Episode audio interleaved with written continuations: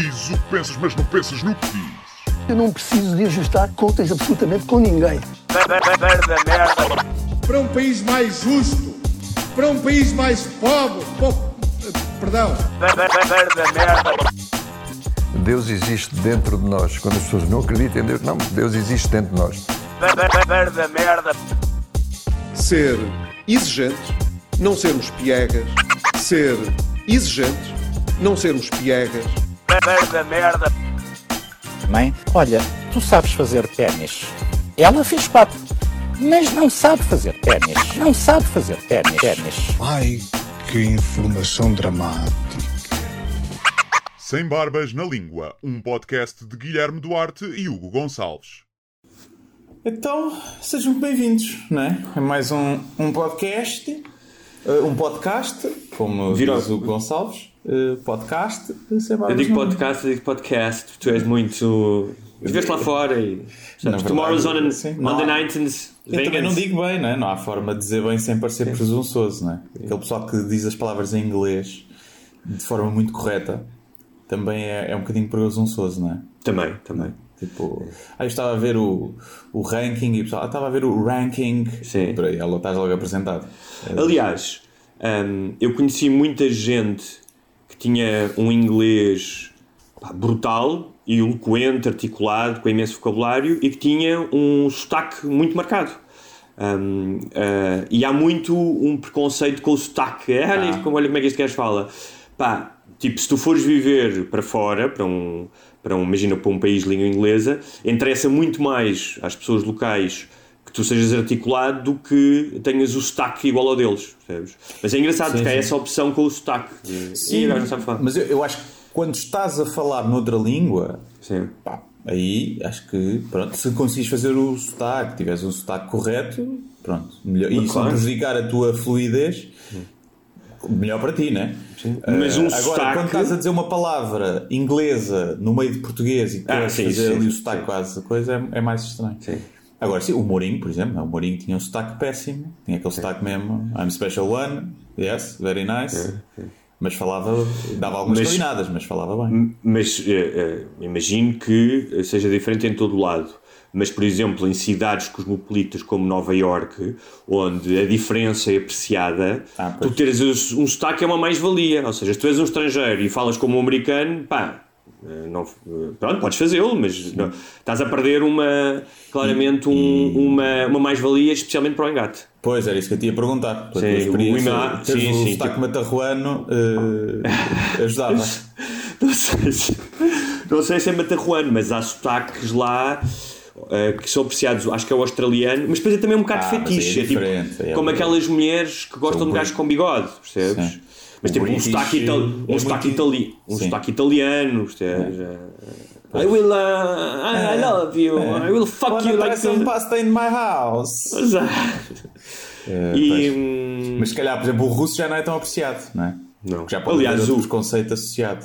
Tu já viste, não sei se já viste aquele beat do Trevor Noah sobre como é que tudo é ame- ameaçador quando falas russo, quando falas inglês com sotaque russo. Não. Mesmo que queiras ser fofinho. É como o alemão, não é? I will break you! Estás a É, ver? sim. É tipo o Ivan Drago, do É. qualquer quadro. I will love you till we are dead. Sim, Parece exato. tipo, que é uma ameaça, não é? Exatamente. Ah, muito bem, já estás a desconfinar ou não?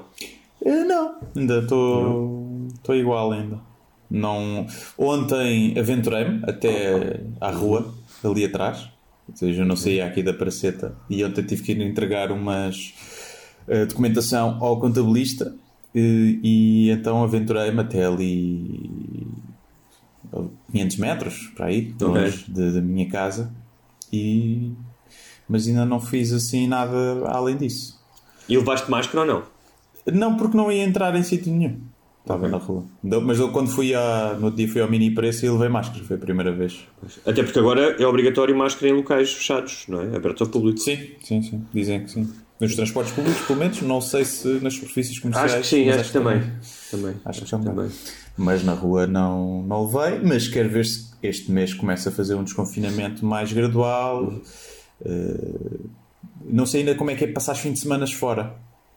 Se já podes, quando é que podes. Eu não tenho segunda habitação, não é? Mas já quem tenha, e acho que ainda não se pode ir para a segunda habitação. Portanto, alugar casa para passar o fim de semana fora, não sei se Não podes. E, e, e já pensaste se vais ser daqueles gajos que vai ter uma máscara personalizada ou lavável ou vais comprar aquelas cirúrgicas e está a andar? Não sei, Que tipo de pessoa é que tu nem- vais ser? Porque agora, isto vai, ou seja, os seres humanos estão sempre a definir em categorias, não é? Não há. ah, Eu tenho esta aqui muito Segunda Guerra. Mundial, o que é que é ser? Judeu que vai para o campo de concentração ou nazi? Sendo que o judeu não tinha opção, não é? O, o nazi tinha. Ah, tens essa aí. Eu ok. tenho esta da 3M, muito profissional. Uh, Mas, mas estava a dizer que sabes que os seres humanos aproveitam sempre essas oportunidades para ah, decalcar a sua identidade. Então já há pessoas com máscaras personalizadas. sim, sim, a minha namorada tem uma cor-de-rosa, que comprou, de pano, e já vi vários tipos. Já vi uma da. Como é que se chama aquela marca? A Louis Vuitton. Da Louis Vuitton que custava 200 euros. Uh, E, e, E é eu assim, acho que meus amigos, quero aqui dizer, não acredito que seja os nossos ouvintes, até porque nós não temos nenhum patrono que contribua mil euros por mês, portanto não devemos ter gente muito rica. Eh, ou então temos gente que é rica porque sabe gerir o dinheiro e não gasta em merda. Eh, pá, se tu tens uma máscara de 200 euros, numa altura destas, hoje tentar uma máscara de Louis Vuitton, eu acho que és um tipo de pessoa. pá, não é que isso seja diferente do que teres uma mala Louis Vuitton, porque não deixa de ser um acessório, eh, um acessório estético e com alguma funcionalidade, a mala e a máscara, neste caso, mas acho que és um, tens que ser um tipo de pessoa muito especial e muito. Muito uma pessoazinha de merda, acho eu, para usares uma, uma máscara uma, Louis Vuitton. há uma, há uma diferença. A não ser que isso reverta. Custou 200 euros, mas reverteu a favor Ah, do, ok. para comprar Mas máscaras. se não for isso, há aqui uma, há uma diferença. é Que, por exemplo, ah, eu tenho um, um amigo que está pá, a desenvolver um programa de máscaras para o Malawi, porque no Malawi não havia ah, máscaras nenhumas e o gajo está, com- está a tentar mandar para lá máscaras. O que eu quero dizer é que dificilmente em algum país, neste momento, alguém está em apuros porque não tem uma mala.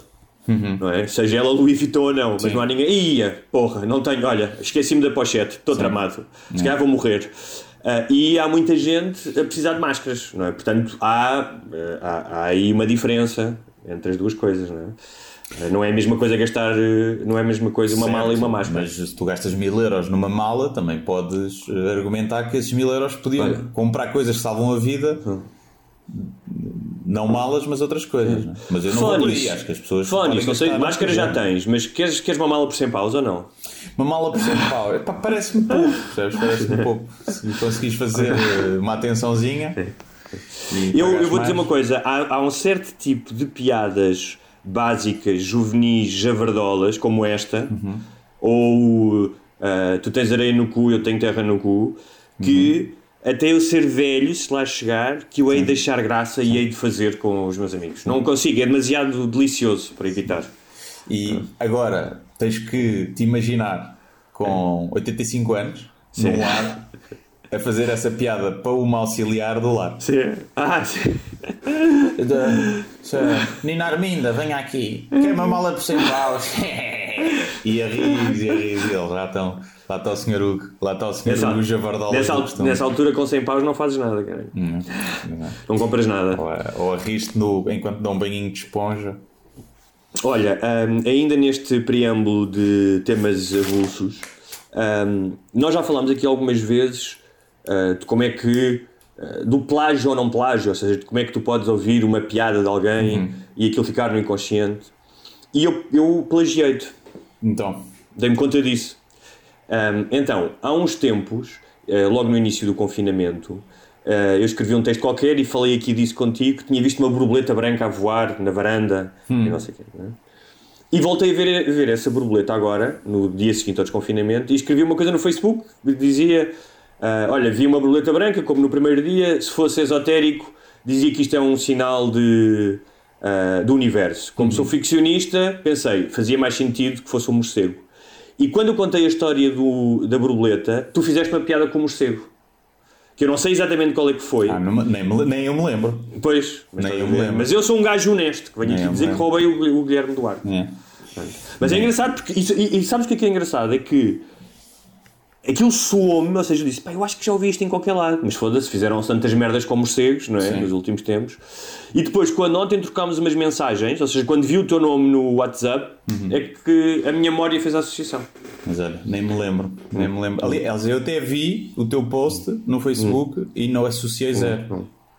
Mas mais que é. Mas tem-me acontecido muitas vezes. É. Tem-me acontecido boa de vezes, eh, cada vez mais, eh, pá, de, de ter ideias Uhum. e eu tenho que fazer um esforço de pá, espera lá que eu acho que já ouvi isto em qualquer sítio. Mas também não terá a ver com a questão do tema, ou seja, da- desta atualidade Não, que a corrente fora, é enorme e está toda a gente a fazer piadas. Isso não? também, isso também. Pá, tu vês, pá, vês os programas que, que brincam com isso, ou cenas na rádio, ou o que seja, crónica, pá. E é, se tu fizeres um dia depois, Uhum. eh, a tua passa um dia depois, parece que és tu que copiaste, mudar, mas cada um gravou no seu lado sem saber. Claro. Eh, Acontece muitas vezes isso, com a cena do programa de TVI, por exemplo, ou coisas depois do, do programa do Ricardo Aruz Pereira, ou crónicas da, da rádio, em que aquilo é gravado antes e depois muitas vezes batem os mesmos ângulos e as mesmas piadas. É, é normal. É falta, falta de criatividade de todas as partes. Pronto. É, criatividade não, e às vezes não E falta tempo? Sim, E não é só, tu também estás a criar um conteúdo que queres que seja minimamente relatable. Então muitas vezes Sim. vais por ângulo, não vais fazer uma Sim, cena altamente claro. Claro, original só sim. que ninguém vai perceber, não é? Claro. Tens que ter alguma, alguma noção de meio termo. Mas tem-me acontecido muito isso. Eu acho que é. é- eu já tinha falado, acho que já tínhamos falado disso uma vez, que é o constante bombardeamento de- de, de informação e de conteúdo, a produção de conteúdo que é feita, que nunca no- na história do mundo foi feita a esta velocidade e em esta quantidade, e tu vais, eh, tu recebes em bocadinhos muito pequenos. Não, não paras 5 minutos para analisar aquele post Claro, e aquela claro. piada. Tu consomes aquilo e muito mais facilmente fica aqui e tu não, depois crias a ideia pensas que é tua e não é. E às vezes Claro. Até terias essa ideia sem ver aquilo. Não tem seja, nada a ver. pá, Só de- que, como já viste, ou se, depois te lembras que já viste, ou se vais pesquisar, é pá, eu acho que já isto passou-me pelos olhos, então não posso fazer. Mas da minha experiência criativa, pá, seja em crónica, em romance, em guião, o que seja, pá, uma das eh, aprendizagens que eu, que eu tive e que, que tento utilizar é pá, o tempo é, absoluta, é absolutamente necessário para tu ganhares profundidade e perspectiva e originalidade. Ou seja, as primeiras versões de tudo o que escreves, pá, têm muito mais tendência hum, a não ser tão boas e a encostarem-se ao lugar comum. Sim, não é? Um, e com a velocidade com que as pessoas têm que fazer coisas agora, uh, porque todos os dias há conteúdos, há crónicas, e porque a própria velocidade da mudança da atualidade não permite um, ter essa perspectiva. Ou seja, daqui a um ano, se calhar os comediantes podem ter um beat sobre uh, estes meses. uh, com coisas que nós agora nem, nem somos capazes de ponderar porque ainda não temos a distância suficiente não é?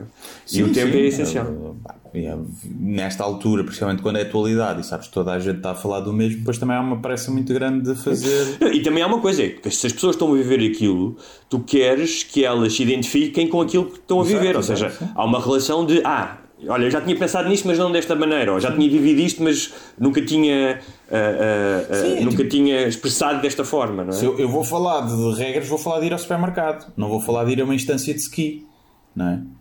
Mesmo que, eu mesmo que eu fizesse ski e agora fosse a fazer ski com máscara, epá, eu se calhar não ia falar sobre isso, porque eu acho que a maioria das pessoas não se vai identificar. Sim, por Vou exemplo, falar de ir ao supermercado. E quantas pessoas já falaram disso no supermercado Claro. com máscara? Montes de gente. Eu, eu notei isso no outro dia, que quando foi no domingo, não é? Que foi. Pá, era um dia um bocado simbólico, porque era o fim, era o fim do estado de emergência, estava um calor do caraças, e eu fui dar um passeio muito cedo, pá, e vi imensas pessoas com a máscara no pescoço. E quando cheguei a casa escrevi ah, no Facebook que depois do flagelo do vírus, pá, devia haver uma pandemia de duplo queixo. Porque.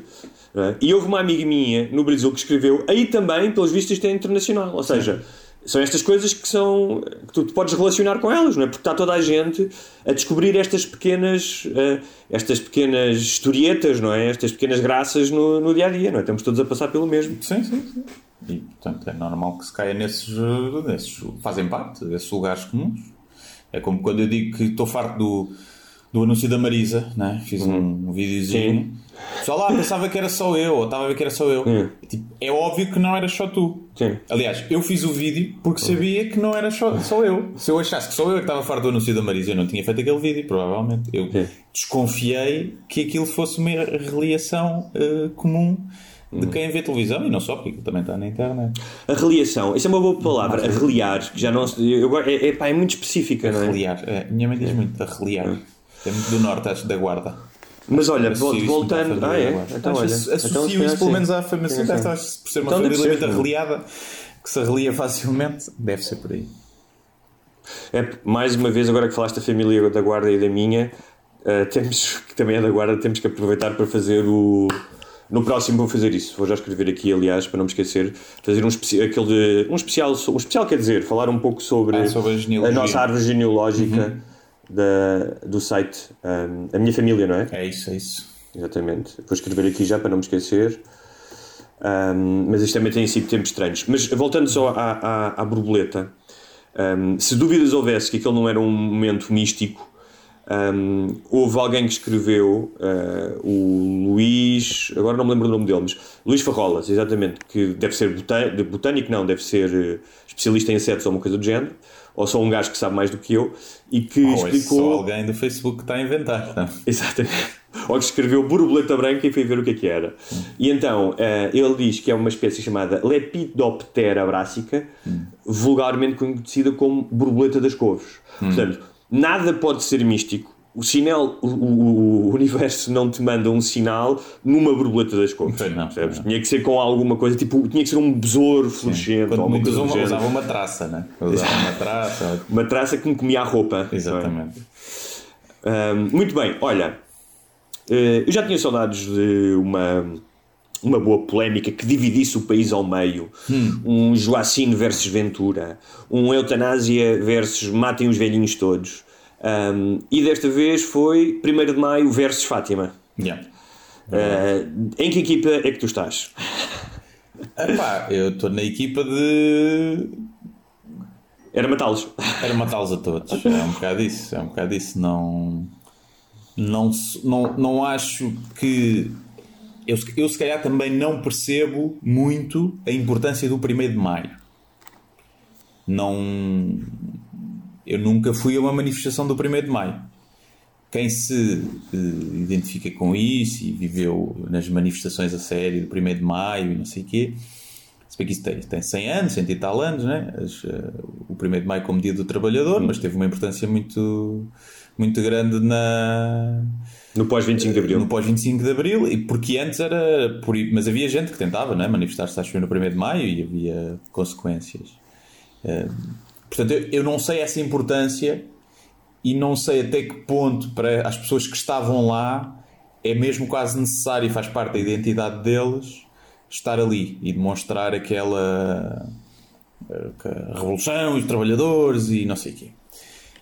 Portanto, eu não sei isso, mas eu também não sei qual é que é o o que faz parte da identidade ir a Fátima, que também faz parte Claro, de muitas pessoas. claro, claro. E portanto, apesar de, obviamente, para mim, um ser o campo da realidade dos trabalhadores e dos direitos dos trabalhadores e o outro ser o campo da ficção da religião, para quem está lá, eu acho que ambos podem ter uma grande importância para as pessoas e serem, serem precisos, apesar de eu não acreditar num deles. Agora, acho que nos tempos em que vivemos, o, o protesto podia ter sido o protesto, o assinalar, o, o celebrar, ou o que seja, podia ter sido feito de outra forma.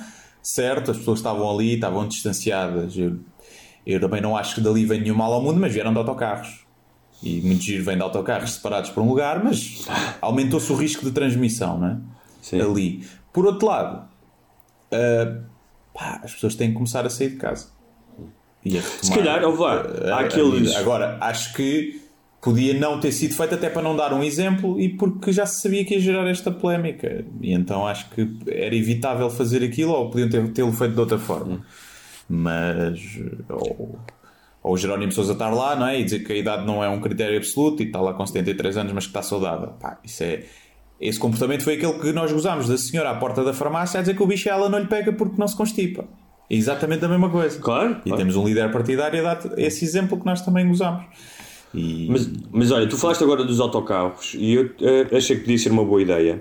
Tal como há aqueles autocarros pá, despedidas de solteiro e de festas, ou tens as grandes limusines, podiam fazer um autocarro de dois andares de Covid, onde tu ias, pá, badavas todo, drogavas, tu que fosse possível, para esqueceres que ias apanhar Covid, era só pessoal com Covid. Tinha o segundo andar para os mais radicais, quisessem apanhar herpes ou sífilis ou sida. Ok. Tipo. E, e se calhar assim era uma boa forma de nós conseguirmos a imunidade de, de grupo. Pois, eu acho que esse é o caminho, né? É a unidade de grupo. E, portanto, epá, eu acho que infectem Não, mas, mas, mas vol- voltando ao 1 de Maio e, e Sim, é é a cena de? Fátima que seja é, parecida. Está, é parecida. É, A única que São é exatamente como tu. e sensatas, Exatamente. os dois, não é? E combinámos, e combinámos isto antes. Mas é- a questão é, é o que tu dizes, que ah, eu acho que há aqui um lado, ah, para, para quem celebra o 1 de Maio, há um lado simbólico, pessoal e emocional, como tu disseste, que tem a ver com a sua participação nos primeiros de Maio, portanto as recordações especial, de- dessas festas e dessas manifestações, e especialmente a celebração da liberdade pós 25 de Abril de poderes fazer essa manifestação, não é? Sendo que há toda uma história para trás do 1 de Maio, que é basta ir à Revolução Industrial e não só, não é? Que os trabalhadores, não havia direitos dos trabalhadores, não é? Só, Isto esta- surgiu em, pela luta das 8 horas diárias de trabalho. De facto, ou seja, Em de facto, 1886, acho eu. de As facto, coisas que eu aprendo da Sim, Wikipédia. boa. O impacto, o impacto da melhoria eh, das condições dos trabalhadores eh, na civilização, no progresso da humanidade, é amplamente maior do que as aparições, as, as visões de Fátima. Seja, se isso pudesse ser quantificado, é. No entanto, as pessoas que acreditam em Deus, em Fátima, têm o mesmo direito a sentir que aquilo é importante que têm os, as pessoas que acreditam no Dia do Trabalhador. Nós depois podemos, como tu disseste, achar, pá, uma é fantasia e outro, mas têm esse direito. Vivemos, felizmente, vivemos num, não vivemos numa teocracia, Não somos nós mandar. nem, nem numa ditadura, sim, não e nem numa ditadura que, ob- que, que, que obrigue todas as pessoas a celebrar o 1 de Maio, portanto, ainda, ainda bem que é assim. Ahm, e epá, não tenho muito mais a dizer sobre isso. Ah, agora, acho que em ambos os casos, é? parece que a Igreja já veio dizer para as pessoas não irem a Fátima no dia 13 de maio, não foi? Portanto, responsável, acho bem. Agora, há aqui, ah, ah, há aqui. Alguém escrevia no meu Facebook, porque eu escrevi sobre isso, e o que eu dizia é. Ah, por acaso não é sobre isso, é sobre outra coisa e, e- e vamos, ah, vamos passar esse tema que é o vídeo. O vídeo da semana, claramente.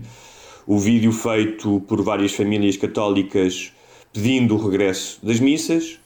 Ahm, quem não viu, vá ver. Não sei como é que podem procurar isso.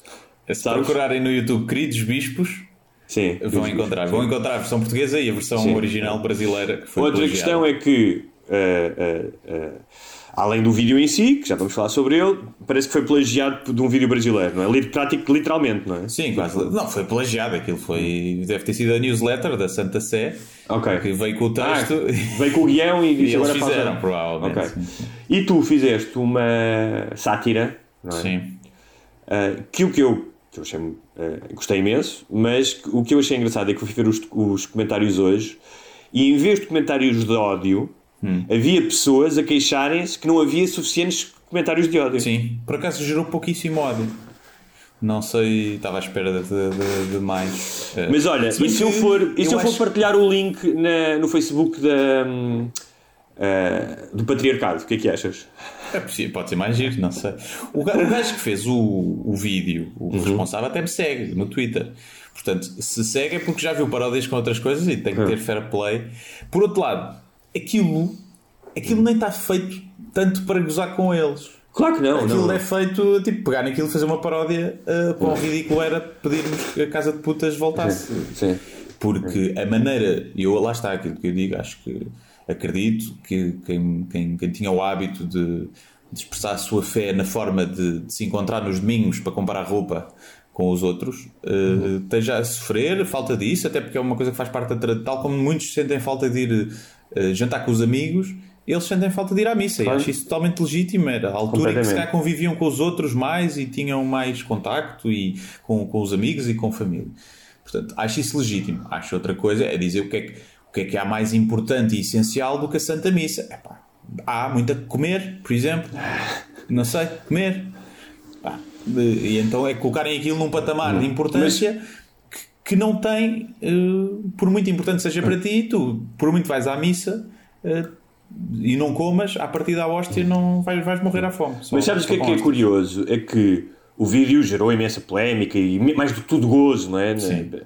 E um, o que as pessoas uh, pegavam mais, não é? Para fazer sátira, que normalmente é o mais fácil. Hum. É como chamares gordo, é como gozares com um gordo por ser gordo ou, ou, ou, ou desdentado por não ter dentes. Eram coisas aparentemente mais superficiais. A roupa, serem famílias numerosas, o, o sotaque. Uh, pronto, há claramente a questão da consa- consanguinidade, porque há ali caras, claramente, Sim. que se vê que há muitos primos a casar com primos, mas pronto. Um, e, Pá, mas o, o número. Casais novos com seis filhos. sim, mas pronto, tudo isso. E são opções, são questões superficiais. Claro. Mas é uma- é uma opção, calma lá. Claro, mas calma, isso não, claro, mas isso em princípio não terá impacto na vida das outras pessoas, Ah, claro. tal como o casamento gay não tem impacto na vida deles, não é? Ao contrário do que eles pensam. Quer dizer, eles, eles produzirem esse mundo pode ter algum impacto. Estão a ocupar recursos Tá bem, mas e, então- e eh, criam. é crescem muito eles, não é? E mandam mais nos outros. Portanto, é preciso ter cuidado. E haver Eu acho que ainda não há. único para os Acho que ainda não há esse, esse risco. Mas isso são tudo questões. São, são superficiais, são questões da, da escolha que, que eles fizeram, mas há algo. hum, ou seja, quando- há, há aquela frase em que eles dizem pode-se viver sem o sol, mas não se pode viver sem missas. é? Sim. Um, e eh, eu surpreendeu-me a, a surpresa, passo eh, o pleonasmo, da, da- eh, das pessoas com este vídeo. Porque, e digo isto vá sem nenhum sarcasmo, sem nenhum desprezo, não é? Que é apenas uma, uma espécie de uma dedu- dedução lógica que é. Não é surpreendente que alguém que acredita na ressurreição de um corpo morto, ahm, que uma criança nasce de uma virgem e de todos ah, ah, os infinitos preceitos e histórias sobrenaturais da Bíblia e, não- e- e criadas depois, pá, não é de espantar que digam uma coisa destas, que acho que é mais importante a missa que o sol, porque ahm, o, que, o que é mais importante aqui é o impacto desta, deste pensamento mágico, não é? Do, do sobrenatural, porque todas as crenças têm impacto, ou seja, ah, se tu acreditares que ah, os negros ou os chineses são mais preguiçosos ou são mais sujos ou, ou qualquer raça que seja, a tua relação com essas pessoas vai ser diferente. é? E aquilo que vais passar aos teus filhos vai ser diferente. E quando essa- essas crenças, ainda para mais, são sobrenaturais, portanto, que te colocam a ti no lado certo e que te colocam no lado certo o poder, pá, são ainda mais perigosas. E é isso, ou seja, é esse bug Pá, é quase como. hum, ah, às vezes olho para isto e mais uma vez sem, pá, sem desrespeito, mas imagina o que é que era as pessoas continuarem a acreditar no Pai Natal ou na Fada dos Dentes, não é? em algo mágico. Que implicações é que isso teria na sua vida, no dia a dia? é? Teria algumas? Hum, e, e é isso é que, naquela postura toda, não é eles quererem ir à missa, não é ah, a roupa que eles usam, é ver toda aquela gente, especialmente crianças, hum, cuja percepção do mundo é moldada por esta ideia de que a missa é mais importante que o sol. Uh, sim, eu não sei até que ponto uh, essa importância que eles atribuem à missa uh, maior do que o sol não é uma hipérbole, não é? Espero que seja. Porque repara, eles tiveram dois meses sem missa e não morreram. E eu, se tivessem dois meses sem sol, então eles que têm todos vivendas com grandes quintais, olha que iam bem sentir a falta do sol, mais do que quem não tem. Claro, é? exatamente. É, Sim. portanto, acho que é uma, uma, uma importância acho, hiperbolizada, é- exagerada. eu acho que pouca gente uh, tem, tem coragem para dizer isto, desculpe interromper-te, mas está a trabalhar, e eu vou uma pessoa que o disse muito bem, que foi o Philip Roth, que é, há um lado profundamente infantil nas crenças religiosas, quando eu digo nas crenças é no folclore religioso, do, todo o simbolismo, os rituais e não sei o quê, porque, repara, pá, eu aceito, alguém me dizia quando no Facebook, quando quando eu escrevi sobre isto, que era, não, mas isso é diferente, estas pessoas não entendem o que é, que é a espiritualidade, espiritualidade e transcendência. Eu entendo a necessidade de transcendência e espiritualidade. Entendo que tu acredites que há uma coisa maior, que dá sentido, que- até, acredito, até aceito que tu acredites que foi que criou o cosmos e o planeta e tudo isso. Um, mas para teres essa espiritualidade, pá, não precisas de acreditar numa narrativa cheia de buracos e infantil. Ou seja, há pessoas que atingem esse nível de espiritualidade e de transcendência um, sem precisarem de acreditar que uh, estão a comer o corpo de Cristo. Sim, Entende? mas, mas quantas daquelas pessoas tu achas que acreditam mesmo? Acreditam mesmo. Não sei. Isso é que se chama transubstanciação, ou seja, está Sim. consagrado como um dos sacramentos. Acreditam mesmo. Não Tu tá- tu- não acreditam. Eu acho que é uma porcentagem muito Tanto que pequena. acreditam, tanto que acreditam, e, e volto a dizer que as qualquer crença que nós tenhamos, mesmo pá, coisas que ouvimos dos nossos pais, tem, tem, tem eh, impacto nas nossas vidas, é que ainda esta semana vi a história de um pastor norte-americano que dizia que a sua congrega- congregação bastava rezar para os proteger e ele próprio, e morreu a semana passada de Covid. E, E ele dizia isto dá contra o Covid. Ele dizia que o Covid não os ia atacar, que Deus escolhia. E morreu, portanto. Este pensamento mágico, esta, estas, lá, tu- eh, esta fantasia infantil, não é? Ah, ah, pá, tem impacto na vida das pessoas. Mas sabes lá tu se não, não, não, não foi mesmo Deus que eh, protege, só que ele não protegeu. Porque o gajo é pedófilo. E então Deus matou É. com Covid. Não sabes? Sim. Não sabes. Estás aí Não a sei, falar, não mas não sabes. sei, mas aposto quase que não. Pois, não sei. Pois, pá, não sei. Eu não, ou seja, o vídeo prestava-se ao ridículo, não é? Hum. Por algum motivo ficou altamente viral. No Twitter aquilo está tipo 600, 700, 800 mil views. O vídeo original. Hum. E, e, pá, portanto, aquilo prestava-se ao ridículo. Quem fez aquilo, lá está. Eu- Mas olha, sabes o que é que eu é, imagino? o que é que me- o que é que me- o que é que me faz confusão? É aquele vídeo só ficaria viral pelas piores razões. Aquele vídeo nunca iria ter muitas views porque a comunidade de- dos crentes Sim. e de quem acredita na missa achava. Repara, eu conheço pessoas que gostam de ir à missa e que devem estar com saudades de ir à missa e que são os primeiros a olhar para aquele vídeo e dizer pá, isto é ridículo. A forma como isto está feito aqui é ridículo e até pode ser interpretado até como falta de respeito por coisas realmente essenciais que ainda estão fechadas, as pessoas ficaram sem emprego. Tal como haverá pessoas que queriam celebrar o 1 de Maio e também dizem, pá, não faz sentido celebrar o 1 de Maio. Claro, é? exatamente, exatamente. E portanto, aquele vídeo só ficaria viral pelas piores razões. Portanto, para que é que fazem aquilo e como é que olham? É, é muita cena do. Quando eu vejo uma pessoa mal vestida na rua, que tem a cena que é. Que, alguns, alguns no ponto, aquela pessoa, antes de sair de casa, olhou para o espelho e disse: É mesmo isto. É mesmo isto. Estás bem assim. É? Aqueles, sabes, aqueles com a bolsa ao pescoço, tipo o boné, os brincos, tipo um ganda mitra. Ele olhou para o espelho e disse: É mesmo isto. É mesmo isto. É- Estou mesmo Mas bem. olha, e portanto, outro dia- eles olharam para aquele vídeo e viram: É mesmo isto. É. Mas escuta uma coisa. Eu no outro dia um amigo meu mandou-me eh, uma foto de quando nós tínhamos 16 ou 16, acho que era 16 anos, aí no 11 ano. E eu olhei para a minha figura, para o meu cabelo, pá, e naquele dia eu saí de casa para ir para o liceu e disse: É mesmo isto. É mesmo isto. Sim, não, mas todos a passamos por isso. E no entanto, olha para aquela fotografia e disse: Minha nossa, Senhora." Ou seja, Mas aí eu olhei o para fator aquele puto. tempo, é diferente. Está bem, é? mas repara, eu olhei para aquele puto e para aquela cara e para aquele cabelo penoso e para aquela roupa penosa e dizia: Tu naquele dia achaste que estavas com um alto estilo. É. Eu achava que naquele dia estava, meu, tipo, olha para esta pinta. É. E olhei e disse: Pá, que tristeza. Tipo, Mas aí estás a adicionar o fator tempo. Acho Sim, que é todos, verdade. todos temos isso, né? Mas, eh, e claro que é tudo muito relativo. Mas eu penso sempre isso: que é o momento em que aquela pessoa saiu de casa.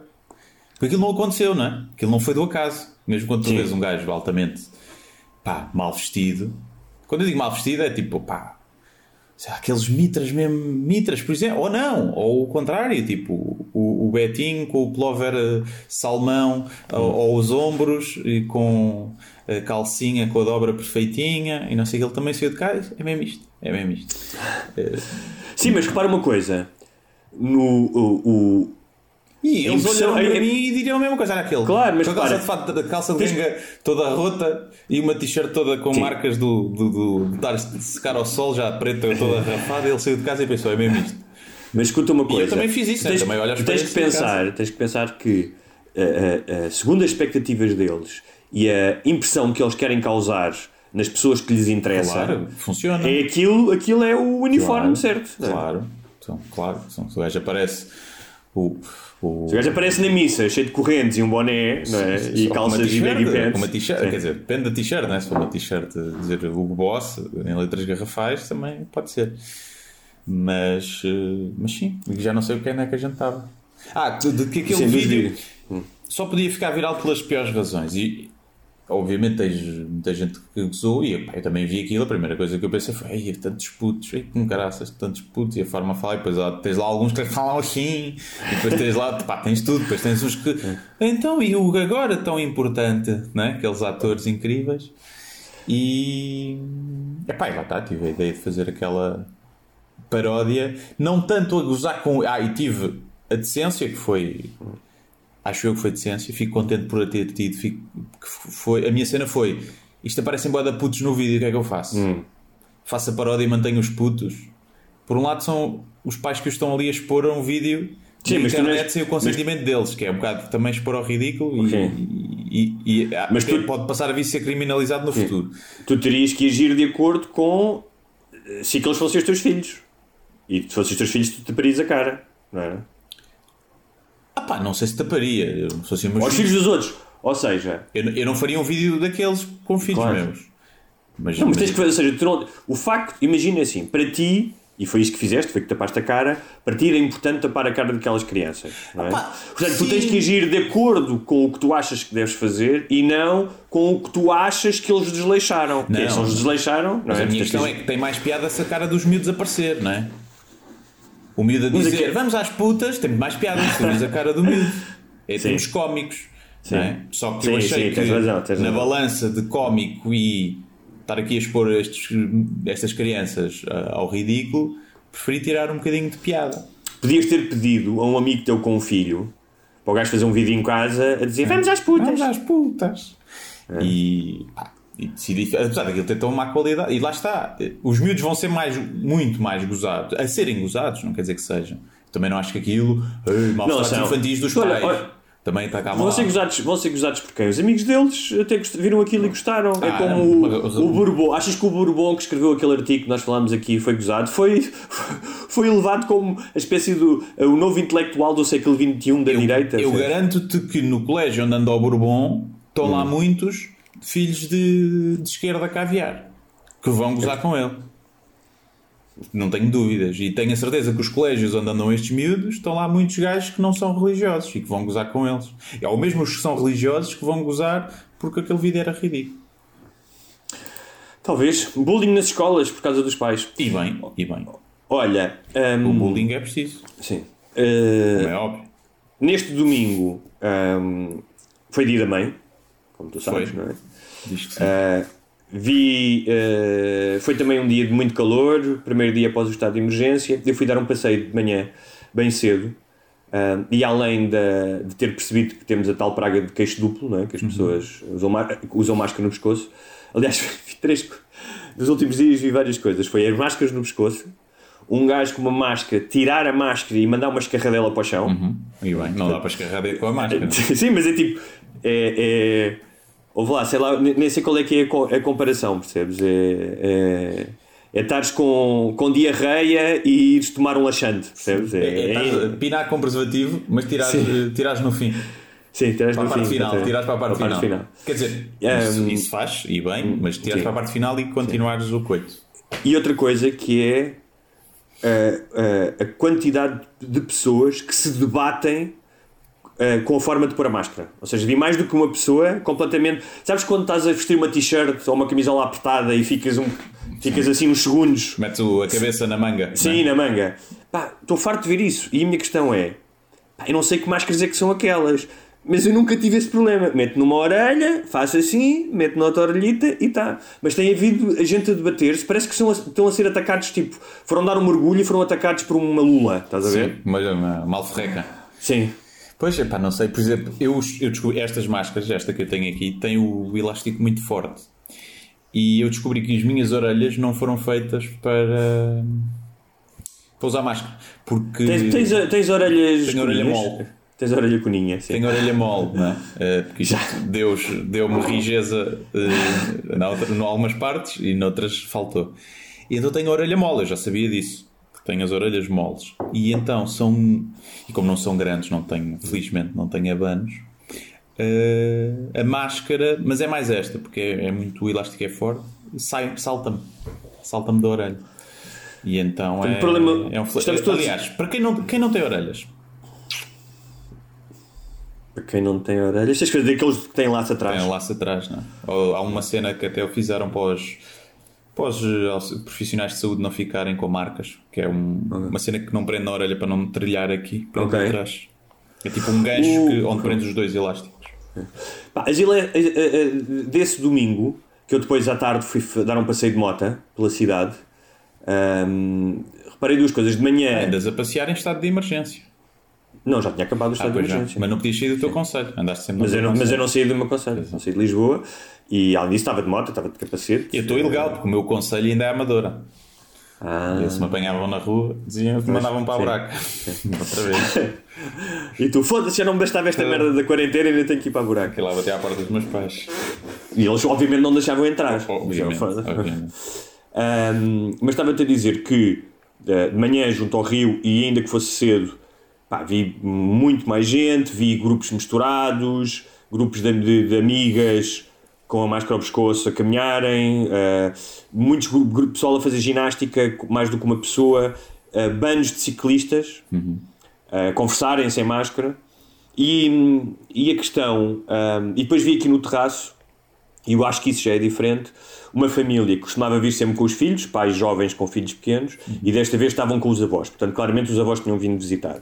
Pá, eu entendo isso. Ou seja, entendo que, tendo em conta que vamos eh, tentar regressar à normalidade possível, que o façamos de forma progressiva. Portanto, os avós vêm cá, imagino que tivessem cuidados, há sempre um risco, mas são ali dois focos, imaginemos. É diferente tu decidires ir andar de bicicleta com 15 amigos, não é?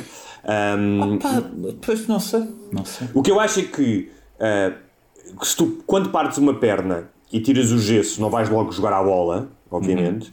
Eu acho que há muita gente a querer ir jogar à bola e eu entendo essa pulsão, Pá, mas é preciso ir à fisioterapia primeiro. Ah, e o que eu tenho. ah, agora, isto é curioso: que é junto ao rio, portanto, dezena de lazer, ri, rio, espaços verdes, gente.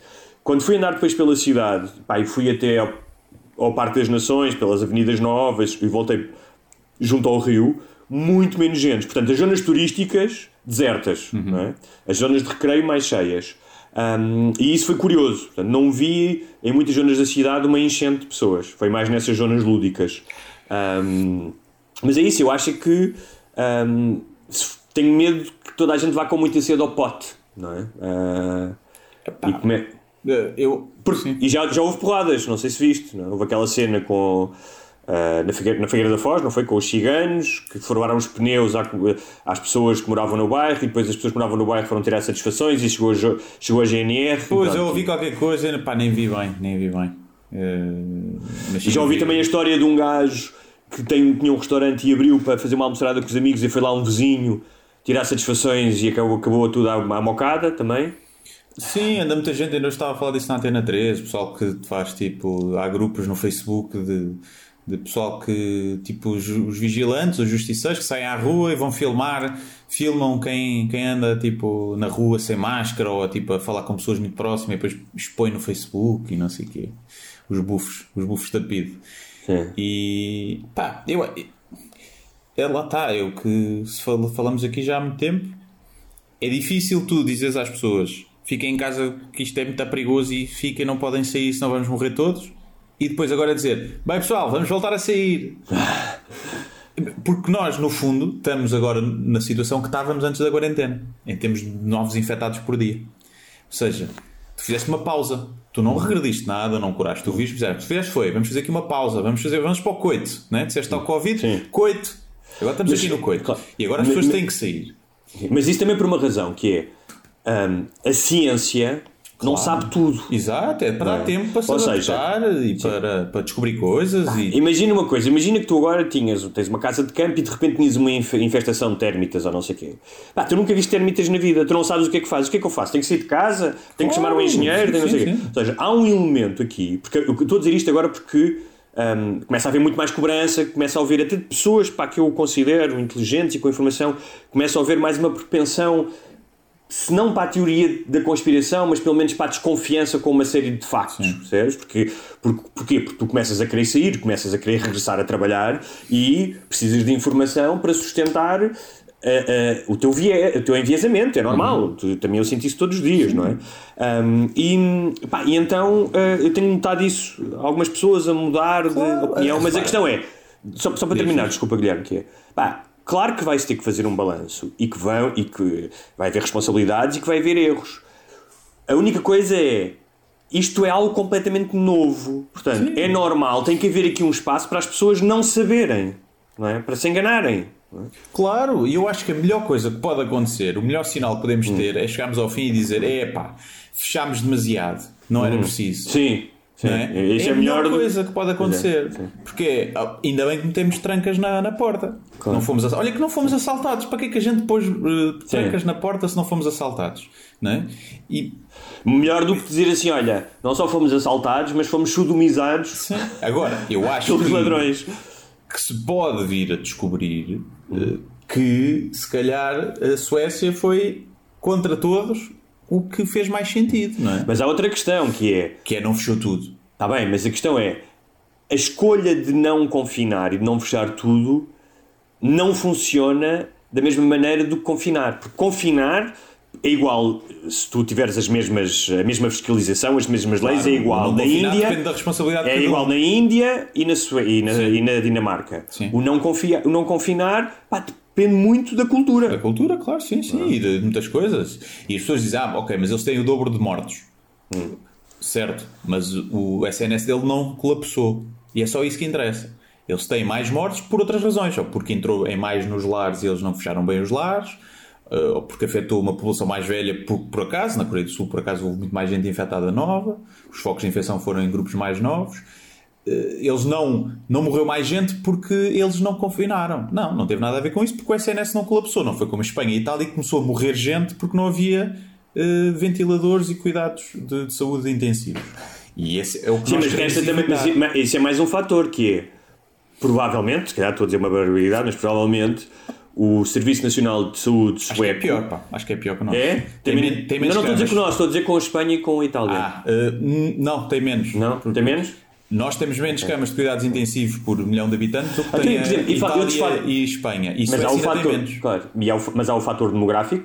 Em muitos países jovens, ahm, como em África, está a ter menos impacto. Aí, além do fator demográfico, ahm, Os avós não moram com os netos. uh, Sim, tanto nos também. E a questão de, não sei, mas isto imagino que seja um fator importante, de condições pré-existentes, não é? Sim, sim há menos obesidade e diabetes, acho eu. Pronto, se houver, isso também contribui. Pronto, mas eles tiveram, têm uma mortalidade, tem o dobro É. dos nossos mortos, acho que teve a ver com o facto de não fecharam os lares a tempo. Ok. E Eu então- acho que essa merda é um pragmatismo muito escandinavo. Sim. Que é, não só vamos deixar aberto, como deixar os lares abertos também Sim. e pronto. que é menos, eh, menos segurança social para pagar. E, e eu acho que é isso agora, essa comunicação que vai ter que se fazer às pessoas, que é, ok, o caminho é a imunidade de grupo, pá, a maioria dos especialistas diz que a vacina quando chegar nós já estamos imunes. Que a vacina vai chegar tarde demais.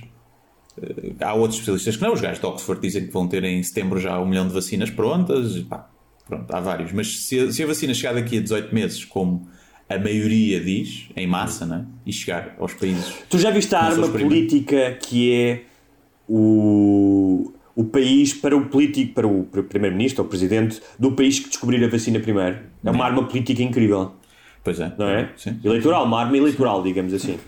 E os gajos de, de Oxford, pá, acho que estão muito, muito adiantados porque os gajos tinham, tinham um modelo para criar vacinas que já estava em desenvolvimento há, não sei, há 10 anos ou há mais e conseguiram adaptar essa framework rapidamente, já testaram em macacos. Eh, os macacos, houve uma certa dosagem que conseguiram imunizá-los e já estão a testar em pessoas.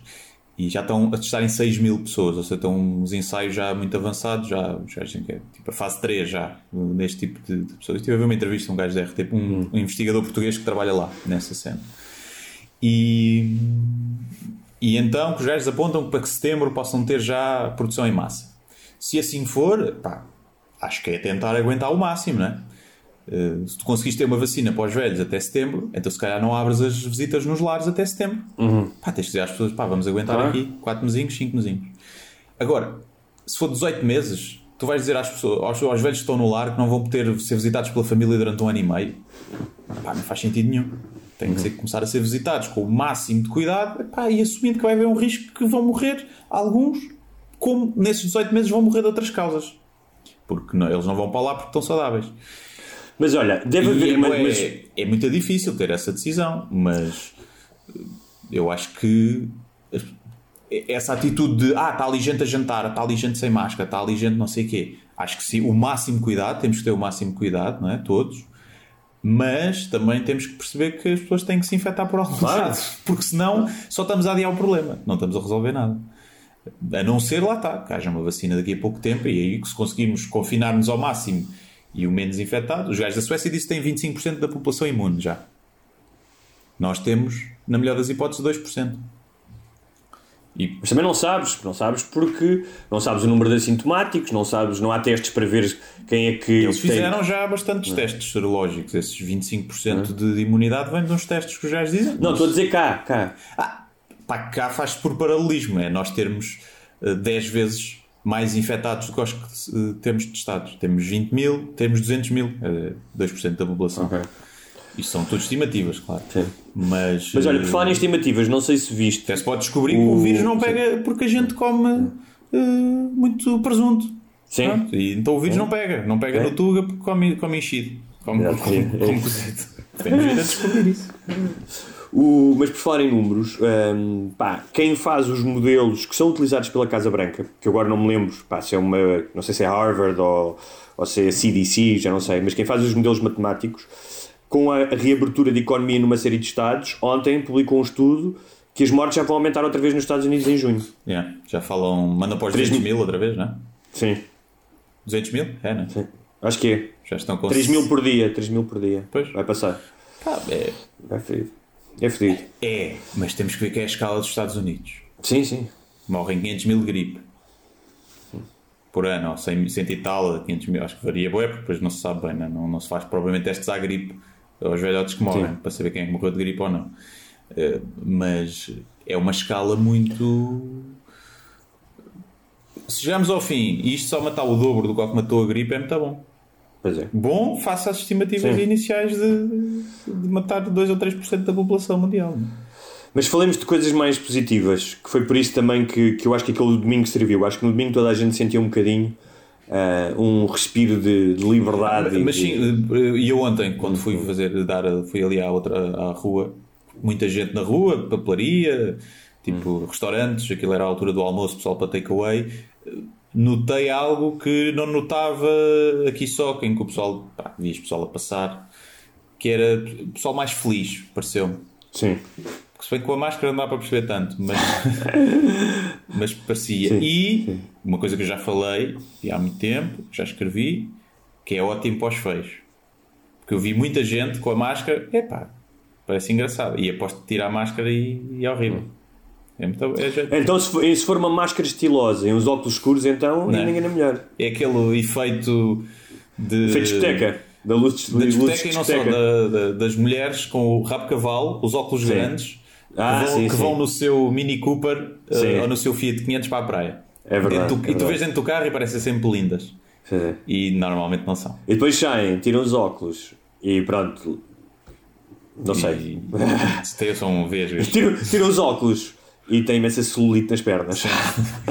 Tira os óculos e chama-se Alfredo.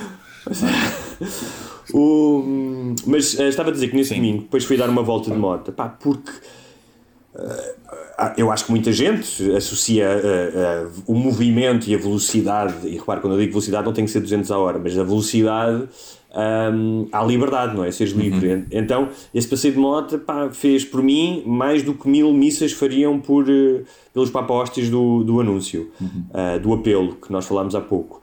Ahm, e uma coisa que notei, óbvio, até porque estás em casa e acho que estás mais atento a isso, e porque é primavera, era hum, os cheiros, não é? Os cheiros, e não apenas os cheiros de- das árvores e das plantas, tipo, mas o cheiro do alcatrão quente, tudo isso, não é? de repente estás exposto aos elementos outra vez.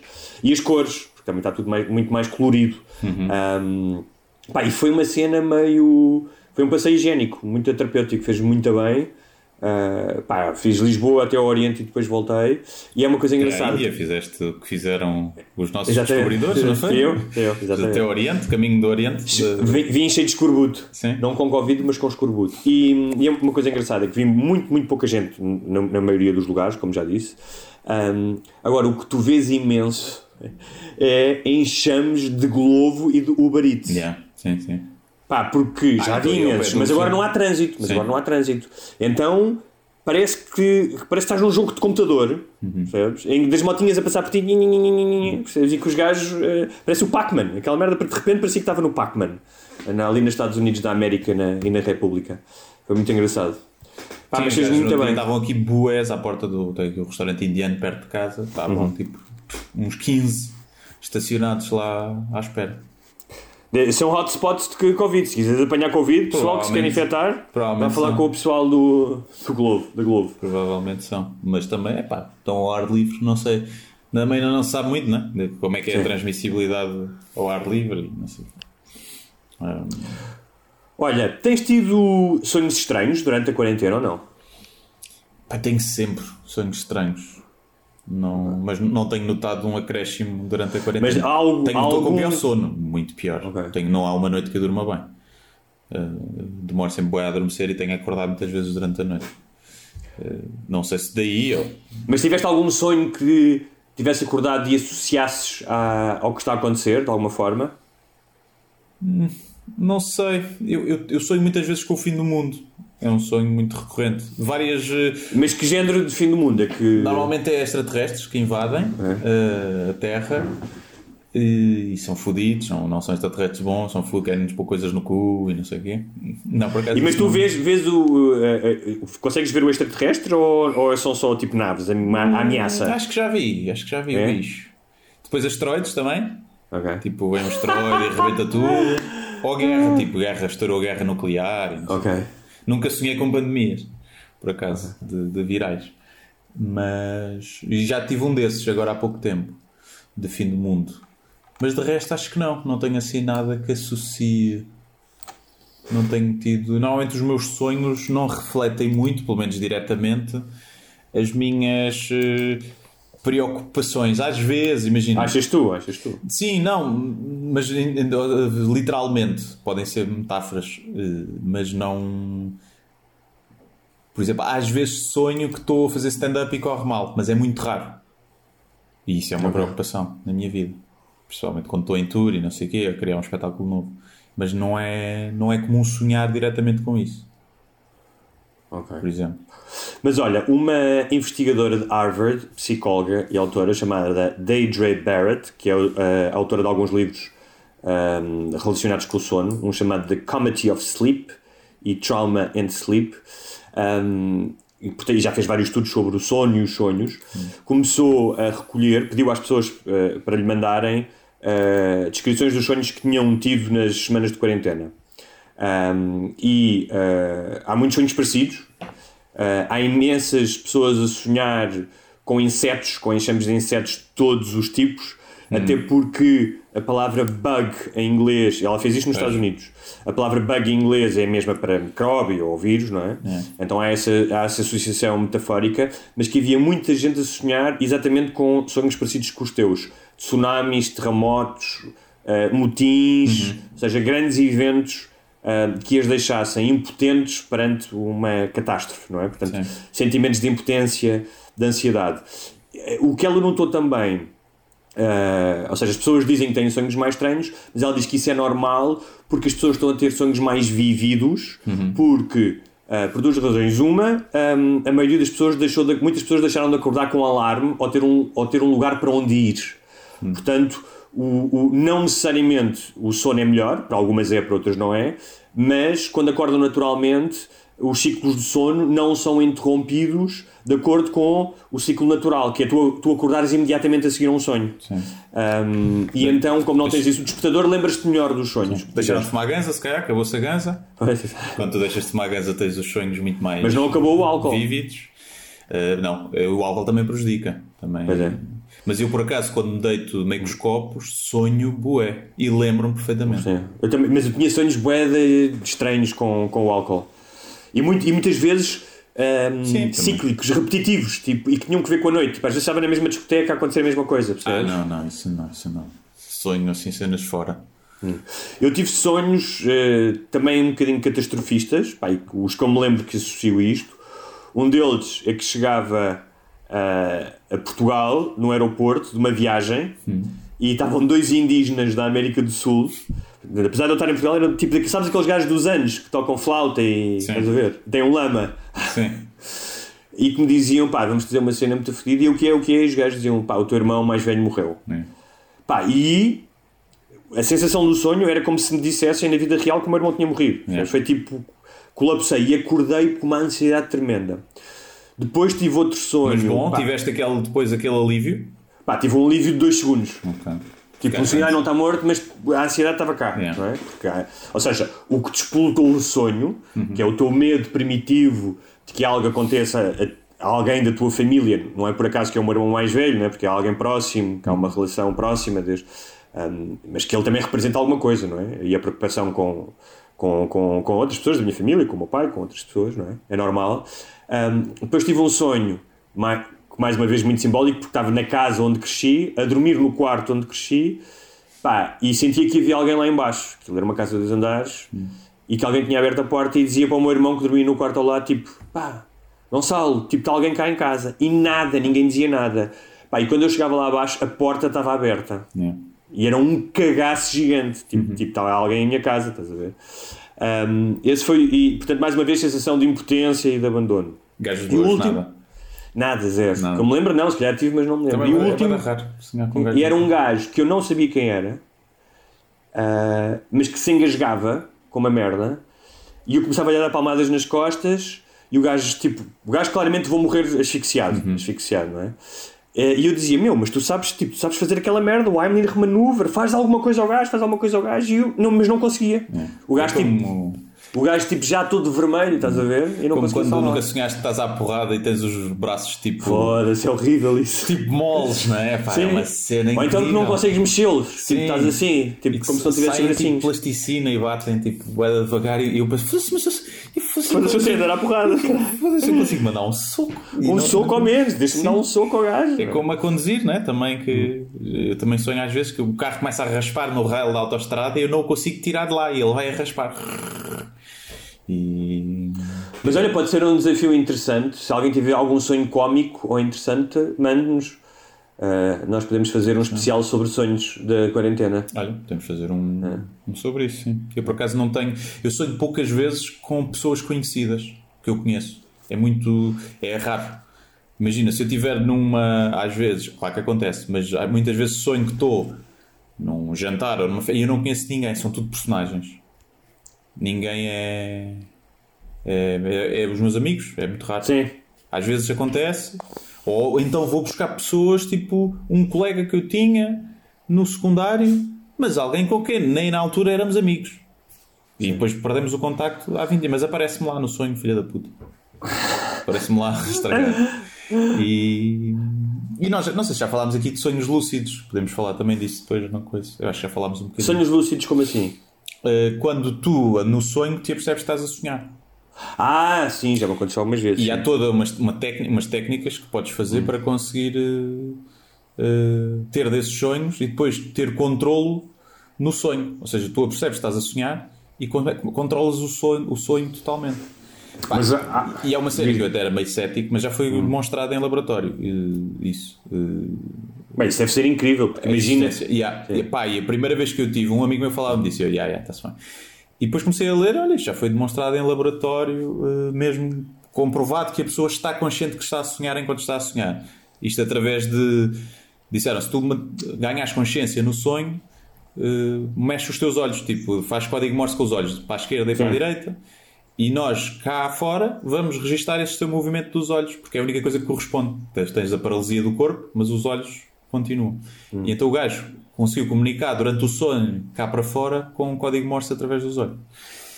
E, pá, e a primeira vez que eu tive, que eu me apercebi disso, pá, é uma cena, é um sonho em HD, é uma coisa Pá, e consegues fazer Pois. aparecer pessoas à tua frente. Eu só consegui fazer isso com uma gota de LSD.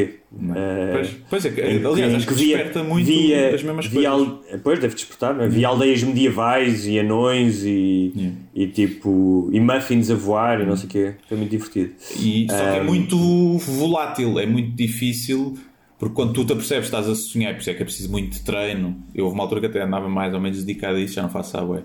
Que é tu conseguires, apercebes que estás a sonhar e não entras num grande nível de, de, de excitação porque acordas. Então é muito difícil teres um sono lúcido que dura muito tempo. É tipo uma bolhinha frágil. Mas é um tema bem interessante.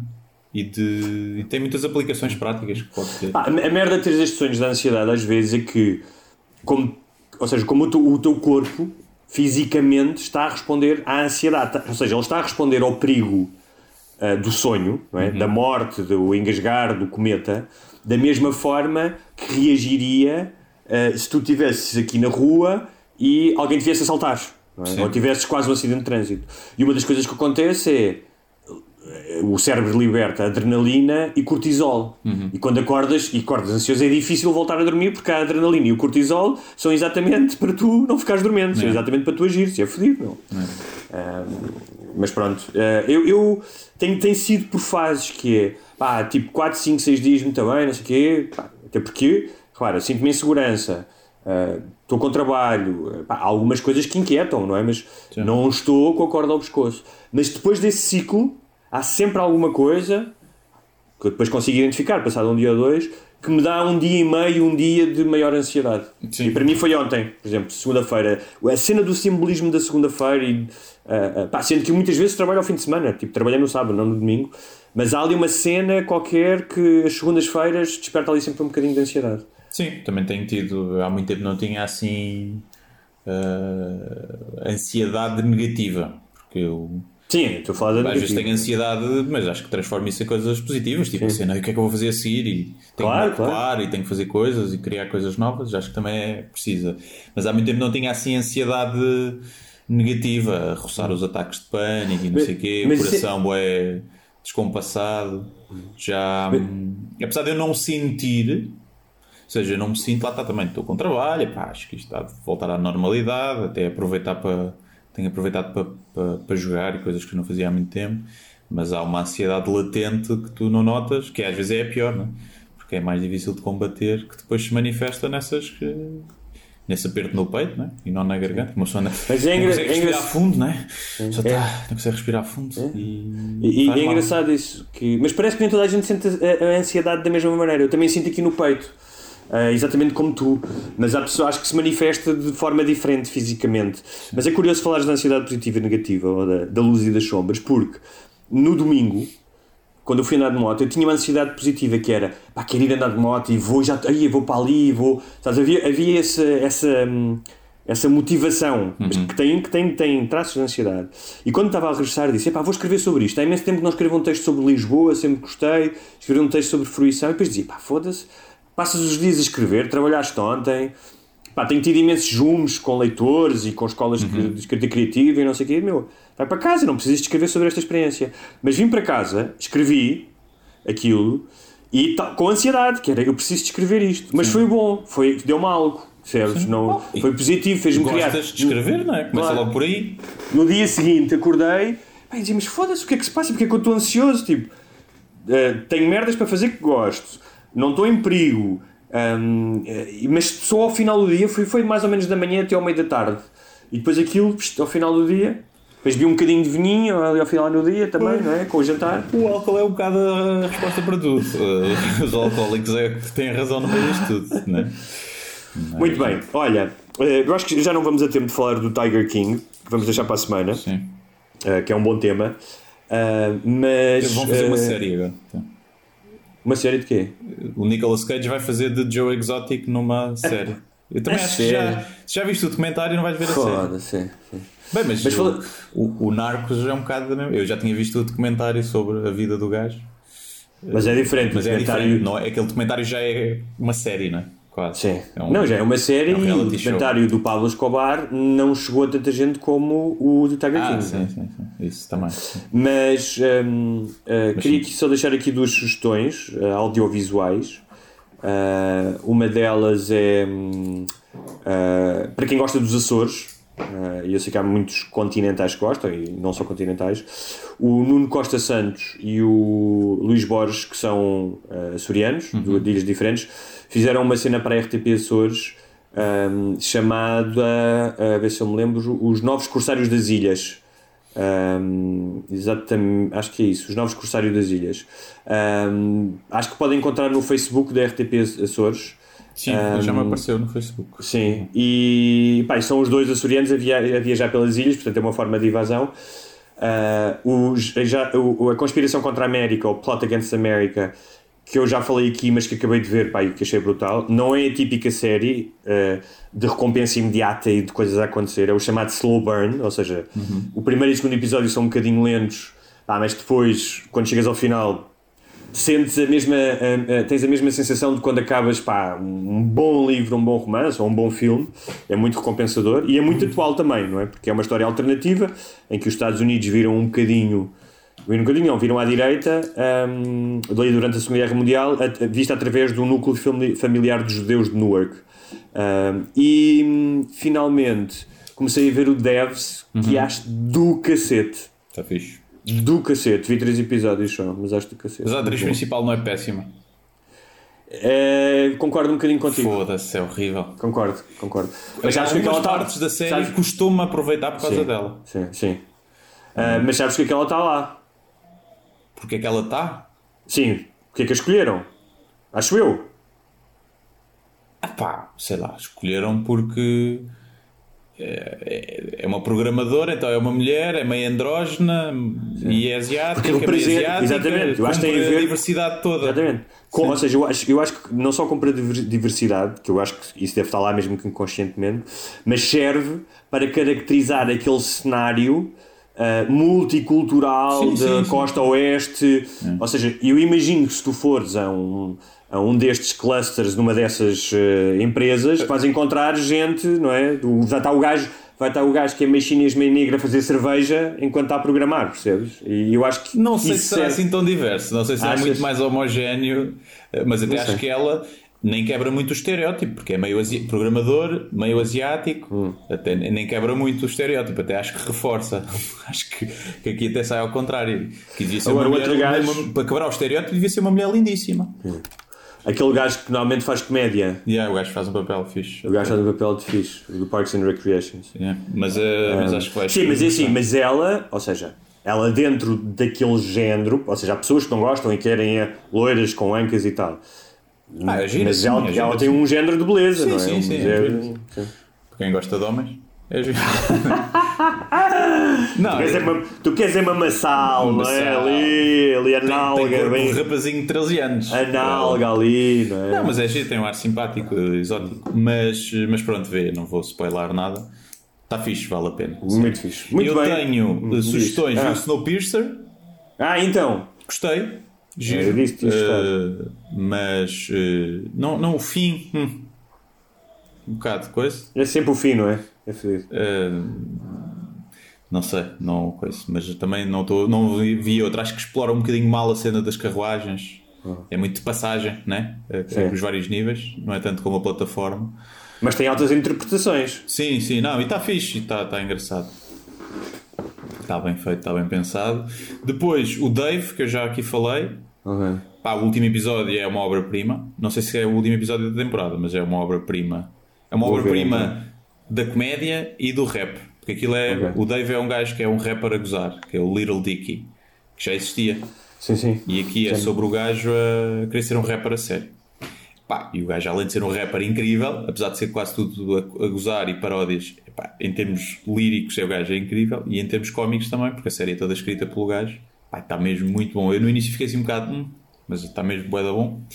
E comecei a ver o What We Do in the Shadows, Ok. que é uma comédia, um mockumentary de vampiros que vivem na sociedade atual. Sim. Eu só vi o filme. Yeah. Não vi a Pois, série eu não tinha visto o filme. E está giro, ainda só vi um episódio e tal. Que é do gajo, é do gajo que criou o Jojo, é do criador do Jojo Rabbit. Ah, pois, é, né? Pois, É, é. do neozelandês. E também entre os gajos do, do Flight of the Conchords, acho que tem qualquer coisa a ver com os gajos. Não sei se eles entram. Ou- ou se Então, é en- então, se calhar ele não é um dos criadores, e, mas ele entra no filme, acho que sim. Não sei se é um dos criadores, mas eu sei que ele entra no filme, o gajo do Jojo Rabbit. Pois, já não, eu já sei que também tinha coisas a ver, mas também não, não, não, não vi. Mas está fixe, está giro, um conceito engraçado. E pronto, não tenho mais sugestões. Ok. Eh, para os patronos, eh, vai haver um episódio especial este sábado. Para os que não são patronos, é muito fácil. O que é que têm que fazer, Guilherme? Têm que ir a patreon.com barra sem barbas na língua e escolher o modelo que mais lhes der prazer. Eh, Podem, através de um dólar mensal, eh, ativar o modo patrono essencial, eh, pacote básico, que dá direito a quatro episódios especiais, semanais, que saem ao fim de semana e ainda poder fazer perguntas e sugestões e ganhar o nosso preço eterno. E além disso, esta semana há uma promoção fantástica chamada Queres uma mala por 100 paus? Exatamente. Eh, quem, quem der 100 paus eh, poderá uma mala. É normal. Exatamente. E eu sei que há al- algumas mensagens e sugestões que estão em muito atraso no, no, Patreon. Vamos, fazer- vamos, vamos, vamos para a semana então. Mas Pode isto ser? é um problema da escala. Estamos naquela escala que ainda não podemos ter um assistente, não dá para ter um assistente ou uma assistente. Não vamos estar aqui a discriminar.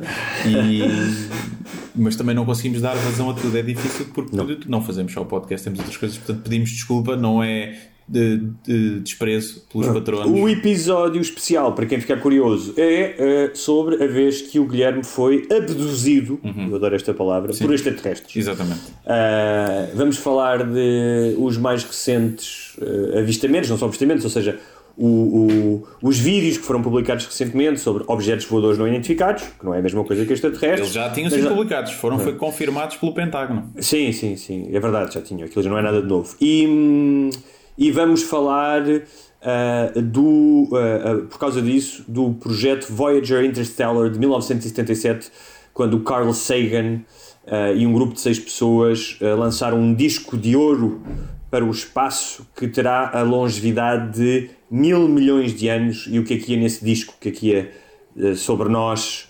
Terrestres para os que são extraterrestres. Está a afugentar os extraterrestres. E é bonito porque é uma história de amor também. que Depois vão ver, se estiverem curiosos. Então pronto, adeus, até para a Até semana. para a semana. Até já ou até eh, sábado. Isso aí. E máscaras no pescoço, só se tiverem duplo queixo. Exatamente. Mas usem no cu. eh, que os folículos, as partículas de cocó não passam. Não. Ser bom para o peito. Deus, até para a semana. Até para a semana.